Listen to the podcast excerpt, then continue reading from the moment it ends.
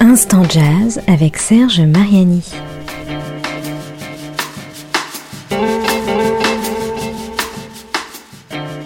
Loin de moi l'idée d'établir un parallèle louche entre l'Académie du jazz et celle des Grammy, ni entre leurs récents palmarès respectifs, ni surtout de filer la toujours étrange comparaison que d'autres font de nos Césars avec les Oscars, sinon pour reconnaître que, quand même, le trophée français ressemble davantage à un objet d'art que la statuette néoclassique et péplomesque américaine.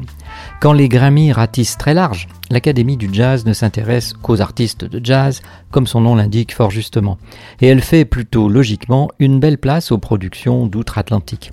On ne peut pas dire qu'il en soit autant de ce côté-là, mais ne dit-on pas que le jazz est la musique classique des USA nous avons les victoires du jazz pour une plus large célébration de la création hexagonale et tout est pour le mieux sans doute ainsi.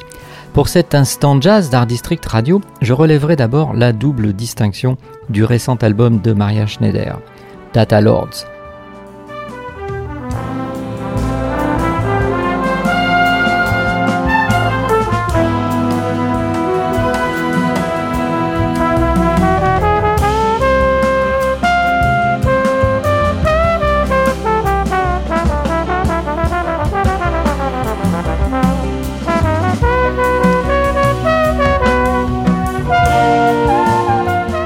Les deux institutions se sont en effet accordées pour considérer que son album méritait d'être célébré meilleur disque de l'année pour les académiciens français, aucun album français parmi les finalistes, meilleur album instrumental de grand ensemble de jazz pour les Américains soucieux de précision. Le nombre et la formulation des catégories en lice aux Grammys est impressionnante. Et qui lui ont aussi décerné leur prix de la meilleure composition instrumentale pour le titre Spoutnik. Alexandre Desplat, fréquemment primé pour ses compositions de musique de film, était nominé dans cette même catégorie. Notons que les cinq plus récents albums de Maria Schneider ont chacun obtenu au moins un Grammy.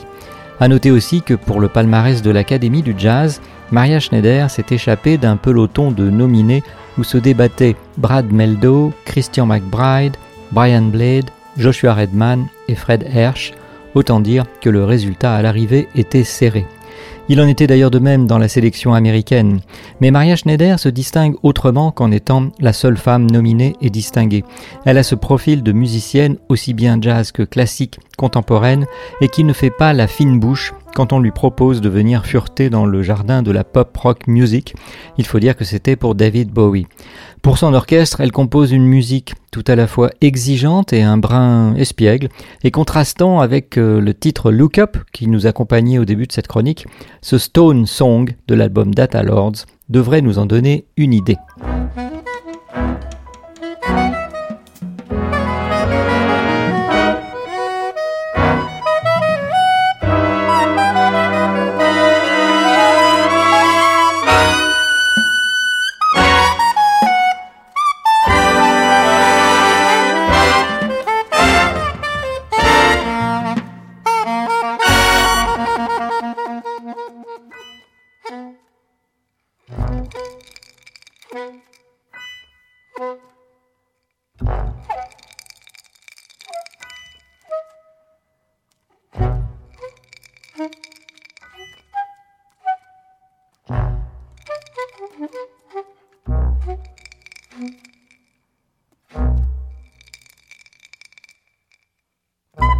Bien que n'étant pas un spécialiste des œuvres de Maria Schneider, je trouve que son précédent album, The Thompson Fields, lui aussi primé en 2015, convoque davantage de mystère et d'émotion que ses Data Lords.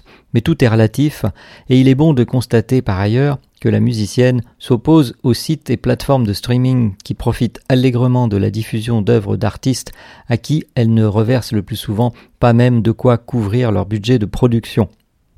Pour le très prisé prix Django Reinhardt de l'Académie du Jazz, Sophie Alour a quant à elle distancé deux musiciens, Benjamin Mousset et Grégory Privat. On l'écoute dans un extrait de son album Joy, le titre Exil.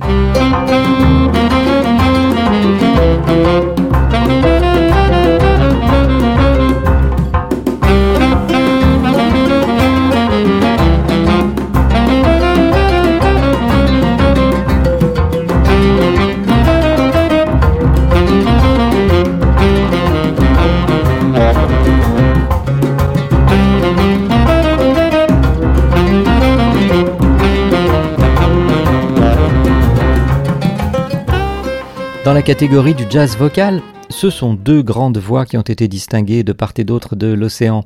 Kurt Elling là-bas et David Lynx ici.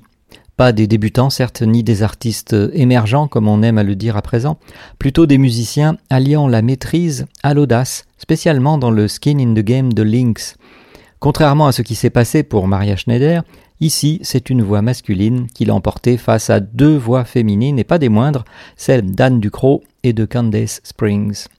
Voilà, je me limiterai à ces noms en vous invitant à écouter et surtout acheter la musique de tous et toutes les artistes choisis par ces augustes assemblées, sans oublier d'être curieux, de vous aventurer à la découverte de bien d'autres créations, elles sont nombreuses, et c'est le Night Wind de l'album de David Lynx qui va maintenant nous emporter